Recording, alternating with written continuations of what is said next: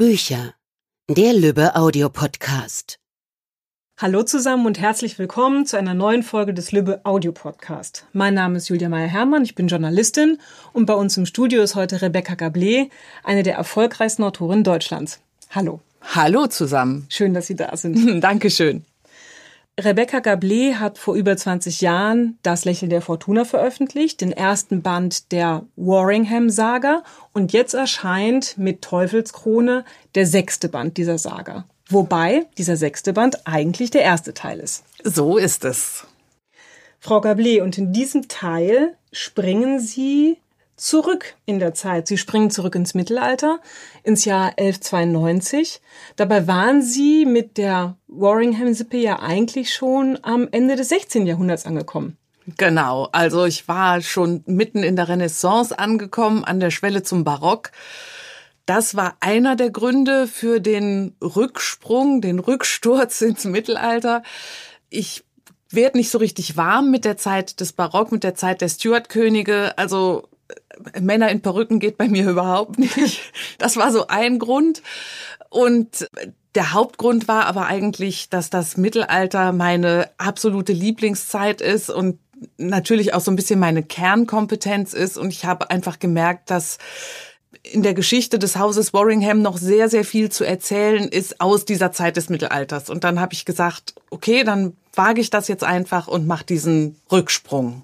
Hm, es hieß ich weiß nicht, ob das von ihrer Seite kam, aber es hieß immer, dass eigentlich diese Saga auf drei Teile angelegt war. Und dann hieß es jetzt auch nach dem fünften Band, das ist der Abschlussband der Serie.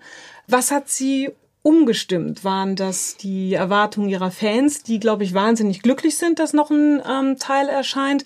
Oder sind sie tatsächlich auf ein Ereignis gestoßen, auf eine Figur, wo sie gedacht haben, über die muss ich aber unbedingt noch schreiben?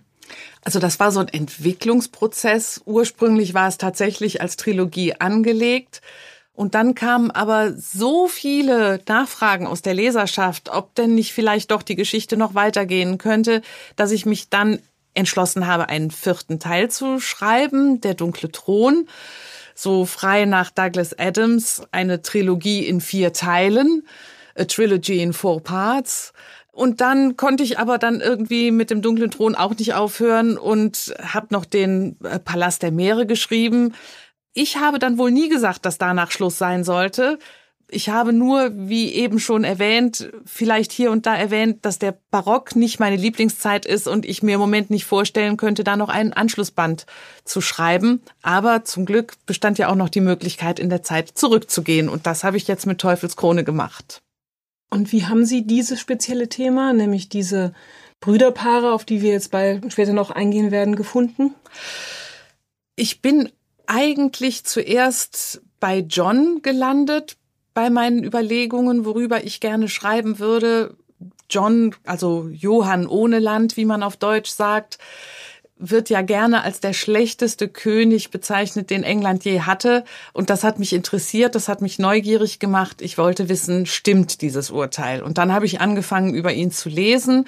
Und wenn ich anfange, über ein historisches Thema zu lesen, dann merke ich meistens relativ schnell, ob das, ob da ein Roman drin steckt oder nicht. Und das habe ich da ganz schnell gemerkt, dass das der Fall war. Genau, diesen Prinz John, den kennen ja viele von uns und zwar aus der Robin Hood Saga. Genau. Ja, auf der einen Seite sein Bruder ähm, König Richard, Richard Löwenherz, die strahlende Erscheinung und auf der anderen Seite der bösartige, durchtriebene, rachsüchtige, brutale Prinz John. Äh, was haben Sie bei Ihren Recherchen herausgefunden? Inwieweit hat, entspricht sozusagen unser Bewusstsein tatsächlich den historischen Fakten? Also es ist, wenn man genauer hinschaut, ja immer alles ein bisschen komplizierter und komplexer, als äh, sich das mit so ein paar plakativen Adjektiven ausdrücken lässt. John war sicherlich ein sehr schwieriger Charakter und er war auch mit Sicherheit nicht der beste König, den England je hatte. Nur mal so nebenbei bemerkt, das war Richard auch nicht. Also Richard war eigentlich kein Deut besser als John. Und John hatte auch durchaus seine guten Seiten und hatte auch als König Fähigkeiten, die immer unterschlagen werden. Und das fand ich dann auch spannend, diese Brüder mal aus dem Klischee rauszulösen und sie so darzustellen, wie sie meiner Meinung nach tatsächlich waren. Mhm, was für positive Fähigkeiten hatte dieser John? John war ein unheimlich fleißiger König. Also ganz anders als ähm, sein Bruder vor ihm hatte er tatsächlich auch ein Interesse an England und hat England permanent bereist, also wie man sagt, aus dem Sattel raus regiert, war immer unterwegs im Land und hatte exzellente juristische Kenntnisse und hat mit sehr viel Fleiß und großer Leidenschaft Recht gesprochen, was ja im Mittelalter eine der Kernaufgaben eines Königs war. Und das wird uns eigentlich immer vorenthalten, mhm. dass das der Fall war. Sie stellen diesem königlichen Brüderpaar ja die zwei Brüder aus der Warringham-Familie gegenüber. Guillaume und Yvain. Ja. Und Guillaume ist König Richard treu ergeben und der jüngere Bruder Yvain wird Knappe bei John. Genau. Und äh, hegt ja durchaus am Anfang auch Sympathien für den. Ja, ich glaube, die äh, hegt er sogar am Schluss noch. Also Yvain oder oder ich sag eigentlich lieber Yvain ja. ist so ambivalent John gegenüber, wie ich es im Grunde genommen selber war. Das ist ja klar, er ist mein Protagonist, er ist natürlich, äh, spiegelt meine, meine eigene Haltung wieder und er erlebt eben John in all seinen Facetten und war eigentlich auch, glaube ich, ein ganz gutes Vehikel, um die Vielschichtigkeit dieses Charakters auch darzustellen im Roman. Und sein Bruder Guillaume ist, glaube ich, ein bisschen schlichter gestrickt und passt dann vielleicht auch ein bisschen besser zu diesem etwas schlichter gestrickten König Richard, behaupte ich jetzt mal. Mhm. Es gibt ja immer wieder Szenen, wo der König John ähm, die Treue seines Ritters Yvain ähm, auf die Probe stellt beziehungsweise überstrapaziert. Und man fragt sich dann als Leser, warum ist er dem denn so treu ergeben oder warum ist er ihm sogar treu doof ergeben? Ja, er ist ihm treu doof ergeben, sagen wir aus der Perspektive des 21. Jahrhunderts. Das war natürlich im 12., 13. Jahrhundert ein bisschen anders. Da bedeutete äh, Königsverlassung den totalen Ehrverlust. Das heißt, der Leidensdruck musste schon gewaltig sein, um diesen Schritt zu machen, um sich vom König abzuwenden, dem man ja einen Treueeid geleistet hatte. Das hatte eine sehr große Bedeutung, die wir heute fast nicht mehr nachvollziehen können. Das heißt, äh, Ihr Held hatte im Grunde genommen auch keine andere Wahl. Richtig, er hatte nach den Wertevorstellungen seiner Zeit hatte er im Grunde genommen keine Wahl. Ja. Es gibt ja immer wieder Szenen, wo er sich vom Verhalten seines Herrschers abgestoßen fühlt, zu Recht abgestoßen fühlt, der ja überaus brutal gegenüber auch ihm treu ergebenen äh, Menschen agiert. Ne? Der lässt ja einen Ritter zum Beispiel in einem Verlies zusammen mit seiner Mutter verhungern, dem besten Freund von Yvain.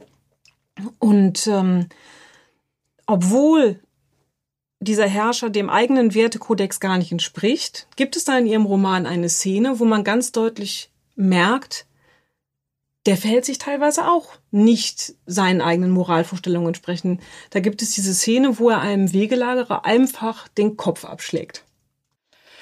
Auch da gilt, glaube ich, dass wir das nicht aus unserer Zeit beurteilen dürfen. Also der Wegelagerer war natürlich der Aggressor in der Szene. Trotzdem wäre es nicht nötig gewesen, ihm gleich den Kopf abzuschlagen. Und das sagt Evain dann ja im Rückblick auch selber. Er ist ja mit sich selber unzufrieden in dem Moment, weil es ja auch nicht seinem Charakter entspricht. Es entspricht aber durchaus dem Rechtsempfinden seiner Zeit. Also, dass ihn selber dann da im Nachhinein Zweifel plagen, ob er da jetzt das Richtige getan hat, ist fast eher zeituntypisch. Natürlich war John eine umstrittene Figur auch bei seinen Zeitgenossen, weil er oft so unnötig oder unerklärlich brutal vorgegangen ist. Äh, dass er in dem Ruf stand, so ein bisschen was Diabolisches zu haben, erklärt sich sicherlich auch daraus. Also ich, ich denke, das hat ganz viele Gründe. Auch, dass er so eine schlechte Presse hat, hat viele Gründe, die vielleicht gar nicht unbedingt mit seiner Person zusammenhängen. Aber man muss schon objektiv sagen, dass er Dinge getan hat, die selbst in dieser relativ brutalen Epoche, wo, ja, wo, wo Gewalt viel allgegenwärtiger war, als wir uns das heute so vorstellen können, gegen die Konvention seiner eigenen Zeit verstoßen hat. Mhm. Trotzdem passiert dann ja, obwohl im Grunde genommen sein äh, Verhalten der Zeit entsprach, etwas Ungeheuerliches, nämlich die, der Adel lehnt sich auf und zwingt diesen König einen Vertrag ab. Und ausgerechnet dieser menschenverachtende König unterzeichnet also einen Vertrag, der im Grunde genommen Menschenrechtsvereinbarungen enthält. Genau. Genau, das finde ich auch ganz faszinierend. Das ist für mich ein, ein Highlight an, an der Geschichte von König John. Es ist ja ironisch, dass seine größte Leistung eine unfreiwillige war. Also er hat in politischer Hinsicht irgendwie auf der ganzen Linie versagt, auch vor allem militärisch versagt hat die Normandie verloren an Frankreich und hat dann eben den englischen Adel ausgepresst in dem Bestreben, genug Geld zusammenzukriegen, um die zurückerobern zu können. Und da wird dann irgendwann der Leidensdruck beim Adel so hoch, dass er quasi kollektiv dieses Vergehen der Königsverlassung begangen hat und hat rebelliert. Und hat König John eben die Magna Carta abgerungen, wo dem Adel gewisse Rechte verbrieft wurden. Und das ist im Grunde genommen die Geburtsstunde von Rechtsstaatlichkeit und sogar die Geburtsstunde der europäischen Demokratie. Also man kann das gar nicht hoch genug bewerten, was, was dieser Tag, der 12. Juni 1215, für uns auch heute noch bedeutet. Aber für John war es wahrscheinlich der schlimmste Tag in seinem Leben.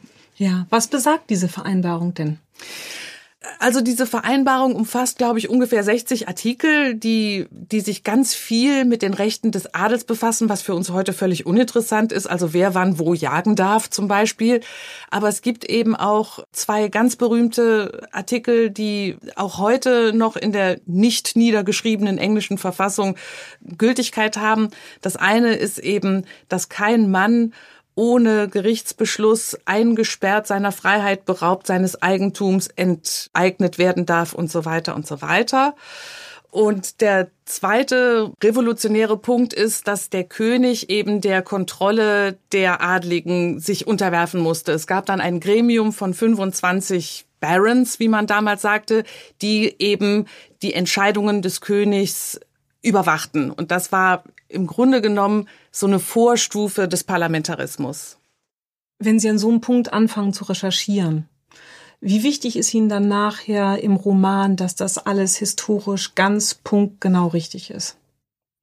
Das ist mir sehr wichtig. Also ich finde, wenn historisch draufsteht, dann sollte auch historisch drin sein. Also verbriefte historische Ereignisse irgendwie abzuändern oder an einen anderen Zeitpunkt zu verlegen oder sonst wie zu verfälschen, davon halte ich nichts. Andere Kollegen sehen das anders, die haben auch gute Argumente dafür, aber mein Ding ist es eben nicht, sondern ich versuche so nah an der rekonstruierbaren Wirklichkeit zu erzählen, wie es geht. Mhm. Jetzt hatten wir vorhin schon den Punkt, dass äh, der John von den Chronisten seiner Zeit ausschließlich negativ dargestellt wird, im Gegensatz zu Richard. Gibt es das dann eigentlich überhaupt so eine historische Wirklichkeit? Also wie, was finden Sie da bei Ihren Recherchen heraus? Das ist eben das große Problem. Wir sind angewiesen beim 12., 13. Jahrhundert in der Regel auf die Berichte von Chronisten Archäologie spielt auch immer noch eine Rolle bei der Rekonstruktion von vergangener Wirklichkeit, aber in, in diesem Fall, gerade was die Taten der Mächtigen und der Könige angeht, sind die Chroniken die wichtigste Quelle. Und jeder Chronist hatte natürlich seine eigene politische Agenda. Das muss man immer im Hinterkopf behalten und eben auch mit Vorsicht genießen. Darum ist es so schwierig zu sagen, so ist es gewesen. Wir können immer nur versuchen zu rekonstruieren, wie es gewesen sein könnte. Mhm. Und bei ähm, Richard ist es eben so, dass er von den Chronisten, die Chronisten waren ja alles Kirchenmänner, das muss man sich ja vergegenwärtigen. Chroniken wurden in Klöstern geschrieben und Richard war ein Kreuzfahrerkönig. Das war immer super. Und das fanden natürlich diese frommen Chronisten ganz toll und haben deswegen seine Versäumnisse und seine Fehler unter den Teppich gekehrt. Und John war der König, der einen sechsjährigen Kirchenbann auf England herabbeschworen hat. Sechs Jahre lang konnte niemand heiraten, es konnte niemand in geweihter Erde begraben werden, es konnte niemand die Messe hören. Das war grauenvoll für die Menschen. Also England war praktisch wie von Gott abgeschnitten. Und darum hat John als Verursacher eben von den Chronisten auch eine entsprechend schlechte Presse bekommen. Mhm. War das für das allgemeine Volk auch eine Katastrophe? Auf jeden Fall. Ja. Das können wir uns gar nicht vorstellen, wie schlimm das für die Menschen gewesen ist. Also der Papst hat es dann irgendwie nach ein paar Monaten wenigstens so weit gelockert, dass die Neugeborenen getauft werden konnten. Das war wenigstens schon mal etwas, weil die Menschen wirklich glaubten, wenn ein wenn ein Säugling starb, der nicht getauft war, und die Säuglingssterblichkeit war ja relativ hoch, dass die Seele dem Teufel anheimfiel. Das war so schrecklich für die Menschen. Also dieser, diese Lockerung des Kirchenbands muss schon eine Erleichterung gewesen sein, aber trotzdem, dass Menschen starben und nicht in geweihter Erde beigesetzt werden konnten, war natürlich ganz furchtbar und dieses, die Messe nicht hören können, das war ja, wie gesagt, abgeschnitten von Gott und darunter haben die Menschen sehr gelitten. Mhm. Wenn Ihnen die historischen Fakten so wichtig sind, wo erlauben Sie sich dann Ihre erzählerischen Freiheiten? Also wie stark schreiben Sie zum Beispiel den historischen Personen bestimmte Gefühle zu? Also das ist das eine, in dem Moment, wo ich aus König John eine Romanfigur mache, ihn fiktionalisiere, wird er natürlich ja, ist halb historische Figur, halb fiktionale Figur. Das ist unvermeidbar. Ich versuche immer, die Figuren so agieren zu lassen und auch so empfinden zu lassen, dass es zumindest dem rekonstruierten Charakterbild nicht widerspricht. Also es gibt irgendwo in der Bibel den schönen Satz, an ihren Taten sollt ihr sie erkennen. Ich betrachte also, was hat dieser König getan und versuche anhand seiner Taten einen Charakter zu rekonstruieren. Und so lasse ich ihn dann eben auch sprechen und handeln und empfinden. Mhm. Und bei den fiktiven Figuren ist es natürlich viel einfacher.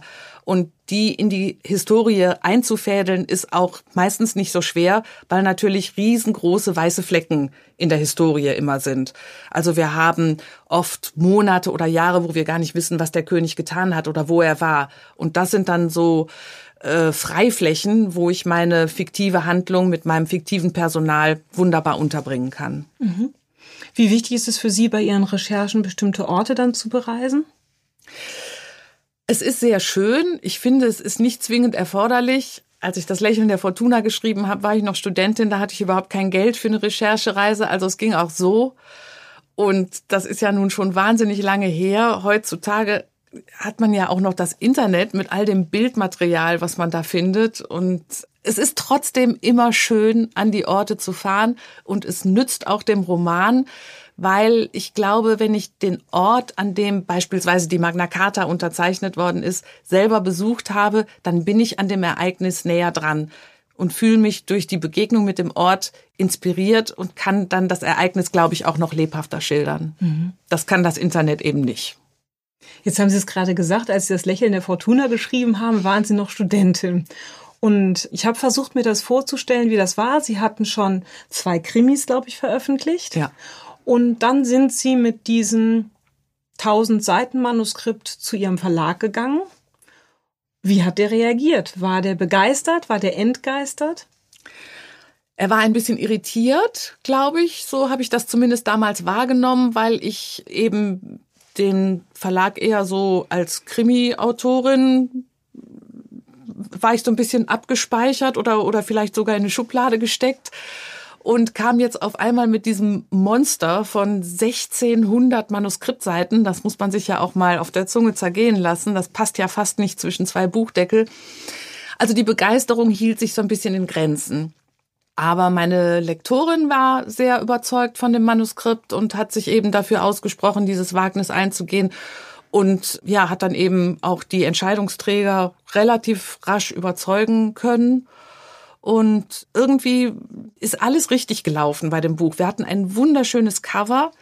Die Originalausgabe war ein Taschenbuch und war preiswert. Und das war, glaube ich, in dem Moment genau richtig, weil da kam eine unbekannte Autorin mit dieser Schwarte, aber für diesen doch relativ günstigen Taschenbuchpreis haben es dann doch viele Leute gewagt. Ja, und dann ist irgendwie, keiner weiß so richtig, wieso und warum, ist eben ein Bestseller draus geworden. Mhm. Würden Sie von sich sagen, dass Sie eine selbstbewusste, eine ungewöhnlich selbstbewusste Frau sind? Weil es gehört ja auch ein gewisser Mut dazu, sich auf so ein Autorenleben einzulassen. Also ich glaube nicht, dass ich ungewöhnlich selbstbewusst bin. Bin vielleicht eher selbstbewusst, bin jetzt kein besonders schüchterner Typ, aber ich glaube, wie alle Menschen, die Romane schreiben, bin ich immer von Zweifeln geplagt an dem, was ich schreibe oder geschrieben habe. Das gehört einfach zum, zum Beruf dazu. Aber ich glaube, wenn man so vom Schreiben besessen ist, dass man sich drei Jahre lang hinsetzt und ein 1600 Seiten Manuskript verfasst, von dem man ja überhaupt nicht weiß, ob man auch nur einen Pfennig jemals dafür äh, damit verdienen kann, dann steckt dahinter ja eine, ein großes Maß an Leidenschaft. Und diese Leidenschaft gibt einem dann vielleicht auch das nötige Selbstbewusstsein, um das, das zum Verlag zu tragen und zu sagen, jetzt hier, bitte guckt mal und äh, macht das mal. Wenn Sie schreiben, haben Sie dann, hatten Sie von Anfang an das Bedürfnis, Bestseller-Autorin zu werden? Ich kann mich nicht erinnern, dass ich über diese Frage nachgedacht habe. Also ich habe ja nach der Schule erstmal was ganz anderes gemacht, habe, wie man damals so schön sagte, was Vernünftiges gelernt und bin Bankkauffrau geworden und habe aber während dieser beruflichen Tätigkeit immer schon geschrieben. Also ich habe irgendwann als Teenager angefangen zu schreiben und nie wieder aufgehört. Und als ich so während meiner Berufstätigkeit merkte, dass das Schreiben eine immer größere Bedeutung für mich bekam, habe ich eben meinen, meinen Job gekündigt und habe angefangen, Literatur zu studieren mit dem Berufsziel Schriftstellerin aber nicht mit dem Berufsziel Bestsellerautorin. Also ich, mein, mein Wunsch, mein Traum war, irgendwann vom Schreiben leben zu können. Ich frage das deshalb, weil Sie werden natürlich inzwischen auch immer wieder gefragt, kann man einen Bestseller planen? Und wenn man eine so treue Fangemeinde hat wie Sie, frage ich mich, haben Sie die zum Beispiel auch im Hinterkopf, ja? Also wenn Sie ein Buch schreiben, berücksichtigen Sie sozusagen die Wünsche Ihrer Leser oder spielt das beim Schreiben erstmal keine Rolle? Das spielt keine Rolle, weil es so einfach nicht funktioniert. Also jedenfalls bei mir nicht. Die Frage, ob ein Bestseller planbar ist, kann ich nicht beantworten. Es, es mag sein, dass das funktioniert, aber wenn, dann weiß ich nicht, wie es geht. Also ich kann nur so schreiben, dass ich die Geschichte mir selber erzähle. Ich schreibe das Buch so und entwickle die Figuren so, wie ich sie selber am liebsten lesen würde. Und habe eben offenbar das Glück, dass ich damit auch den Geschmack einer breiten Leserschaft treffe. Mhm. In Ihrem Buch gibt es ja einige Gewaltdarstellungen, klar, es ergibt sich äh, aus dem Stoff. Und ich habe mich gefragt, gibt es da Grenzen, wo Sie sagen, gut, das möchte ich jetzt nicht mehr explizit beschreiben. Es gibt ja zum Beispiel diesen furchtbaren Mord von König John an dem jungen Mann, mhm. den Sie aber nicht en Detail beschreiben. Das ist richtig, das ist so. Der Grund dafür war aber nicht, dass ich das jetzt zu brutal empfunden hätte, um es zu erzählen. Also ich glaube, wenn man übers Mittelalter erzählt, muss man das auch aushalten können, dass schlimme Dinge passieren. Obwohl, wenn ich jetzt so drüber nachdenke, gilt das auch dafür, wenn man über das Heute erzählt, muss man auch aushalten können, dass schreckliche Dinge passieren, weil schreckliche Dinge passieren immer. Und man muss auch bereit und in der Lage sein, das zu erzählen. Aber es gibt Grenzen. Also ich habe zum Beispiel mal erwogen, einen Roman über Gilles de Rais zu schreiben. Das war ein Kampfgefährte von Johanna von Orleans, der als der erste bekannte Massenmörder der Geschichte gilt. Also er hat nach konservativen Schätzungen wahrscheinlich 150 Kinder und Jugendliche ermordet und eine ganz, ganz faszinierende Persönlichkeit. Aber als ich mich dann gefragt habe, will ich wirklich mit diesem Menschen zwei Jahre meines Lebens verbringen und erzählen müssen, was der getan hat, lautete die Antwort nein. Brutalität kommt in den Romanen vor, gehört auch rein, aber es ist, glaube ich, immer auch eine Frage der Gewichtung. Jetzt haben Sie mit Prinz John einiges an Zeit verbracht. Wie war es denn, über so einen schwierigen Charakter zu schreiben? Prinz John oder König John hat mir schon teilweise zu schaffen gemacht, aber man lernt ja auch mit den Erfahrungen. Also ich habe schon über einen viel schlimmeren König geschrieben, nämlich William den Eroberer, der vielleicht der brutalste König war, den England je hatte. Und da hatte ich wirklich Albträume. Das ist schon lange her ich erinnere mich daran, dass diese Figur mir sehr zu schaffen gemacht hat und auch wirklich in mein Leben eingedrungen ist. Das ist mir jetzt mit John doch in viel geringerem Maße nur passiert. Ich glaube, da entwickelt man auch eine gewisse Routine, das so ein bisschen auf Abstand zu halten.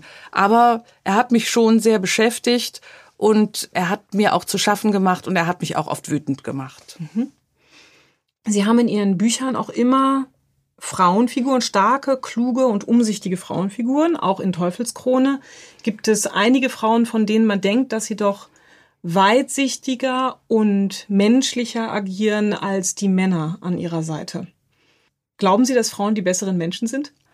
Nein, ich glaube nicht, dass Frauen die besseren Menschen sind. Ich glaube, dass Frauen andere Menschen sind. Und in einer Zeit, wo die gesellschaftlichen Strukturen so waren, dass der Aktionsradius einer Frau so begrenzt war, mussten Frauen vielleicht ein bisschen erfinderischer sein, um ihren Lebensplan durchsetzen zu können, um sich behaupten zu können, um ihre Wünsche erfüllen zu können. Deswegen erscheinen die Frauen in meinen Romanen vielleicht ein bisschen planvoller als die Männer. Jetzt haben Sie es gerade schon gesagt, Frauen waren ja den Wünschen der Männer untergeordnet. Genau. Auch im erotischen, im sexuellen Bereich. In Ihrem Buch gibt es aber sehr viele lustvolle Sexszenen. Ja, also es ist meine Auffassung und damit stehe ich auch nicht alleine, dass viele Menschen im Mittelalter ein sehr unverkrampftes Verhältnis zur Sexualität hatten und auch ein sehr lebhaftes und erfülltes äh, Sexleben hatten. Dafür gibt es ganz viele Gründe. Ich meine, es fängt schon damit an, dass es kein Fernsehen gab. Also wenn es dunkel wurde, gab es auch nicht so schrecklich viele andere Dinge, die man machen konnte. Aber Sie waren auch in ganz interessanter Weise unverkrampft. Also wir denken immer, weil die Religion so eine große Rolle gespielt hat und die Kirche eben sehr strenge Regeln aufgestellt hat, dass das eine ganz prüde Zeit war, wo äh, auch über Sex nicht gesprochen wurde. Das ist aber überhaupt nicht der Fall. Also da ist mit viel Augenzwinkern und unter Vermeidung kirchlicher Regeln und Vorschriften doch allerhand los gewesen. Hätten Sie sich vorstellen können oder wären Sie als Frau gerne mal in diese Zeit eingetaucht? Also heißt das, ob ich da gerne gelebt hätte in der Zeit? Auf gar keinen Fall. Also als Frau schon mal gar nicht, aber eigentlich auch als Mann nicht. Das ist ähm, wirklich eine Zeit, die man, glaube ich, besser aus der Ferne genießen kann. Sie haben es gesagt, das Mittelalter interessiert Sie brennend und das ist auch der Grund dafür gewesen, dass Sie zurückgesprungen sind in diese Zeit. Es gibt ja auch innerhalb dieser Familie, der Warringham, einige Veränderungen. Wir kennen das Gestüt von den Warringhams ja. aus den anderen Teilen. In diesem Teil gibt es das Gestüt noch nicht. Warum genau. nicht? Das hat einen ganz einfachen Grund, weil das Gestüt von Robin of Warringhams Vater, Gervase of Warringham, gegründet worden ist. Das ist nachzulesen im Lächeln der Fortuna und in den Folgeromanen. Darum konnte es das Gestüt natürlich im Jahr 1193, als Teufelskrone beginnt, noch nicht geben. Und an der Stelle, wo später das Gestüt gebaut wird, ist in diesem Roman in Teufelskrone eine Heide. Also es ist praktisch so die Wildnis innerhalb von Warringham. Und diese Heide hat auch für Yvain eine ganz besondere Bedeutung. Also es ist auch in diesem Roman schon ein spezieller Ort, aber in anderer Hinsicht. Können Sie selbst eigentlich reiten? Ja, ich kann reiten. Also ich habe als Mädchen geritten und dann als junge Frau nochmal angefangen. Ich liebe Pferde wirklich sehr, aber ich war nie eine besonders gute Reiterin. Also ich bin nie bei Turnieren geritten oder sowas. Also wirklich so nur amateurhaft und nur zum Spaß.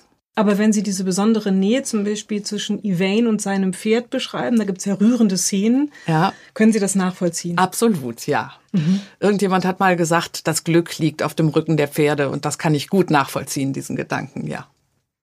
Es heißt immer, wenn Schriftsteller an so einem Mammutprojekt arbeiten, und sie arbeiten ja nun schon seit vielen Jahren an mehreren Mammutprojekten, dass es für ihre Partner, für ihre Lebenspartner gar nicht so einfach ist. Haben Sie einen besonders geduldigen Ehemann? Ja, ich glaube, das kann man sagen. Ich habe einen, einen sehr geduldigen Ehemann, der das auch einfach gut aushalten kann, dass ich ja für viele Stunden am Tag in einer anderen Welt bin, irgendwo eintauche, wo in dem Moment dann niemand anders nachfolgen kann. Und das, das stimmt. Das ist äh, sicherlich oft äh, schwer auszuhalten und könnte wahrscheinlich nicht jeder Lebenspartner so mittragen. Ist Ihr Mann denn dann auch Ihr Erstleser? Also ab welchem Punkt beginnen Sie sozusagen die Geschichte mit ihm zu teilen? Das ist richtig. Mein Mann ist mein Erstleser. Ich habe so einen festen Stamm von Testlesern und jeder erfüllt so eine bestimmte Rolle. Zum Beispiel meine Schwester, die ist Ärztin, die ist auch Testleserin, die muss immer gucken, dass äh, die Schwertwunden und die Behandlung der Schwertwunden auch so einigermaßen äh, der Realität entsprechen, dass es so gewesen sein könnte. Aber mein Erstleser ist mein Mann, der die Manuskripte oft schon in einem relativ unausgegorenen Zustand bekommt und wir sprechen dann darüber und das hilft mir enorm, auch meine Gedanken zu klären und auch Schwachstellen im Manuskript zu finden und äh, ja, da ist er äh, unersetzlich. Vielen Dank, Frau Gablé, für das spannende Gespräch. Ich danke Ihnen. Wir hoffen, dass wir neugierig gemacht haben. Teufelskrone als Buch und auch als Hörbuch im Lübbe Verlag. Das war's für heute von uns. Bis zum nächsten Mal beim Lübbe Audio Podcast.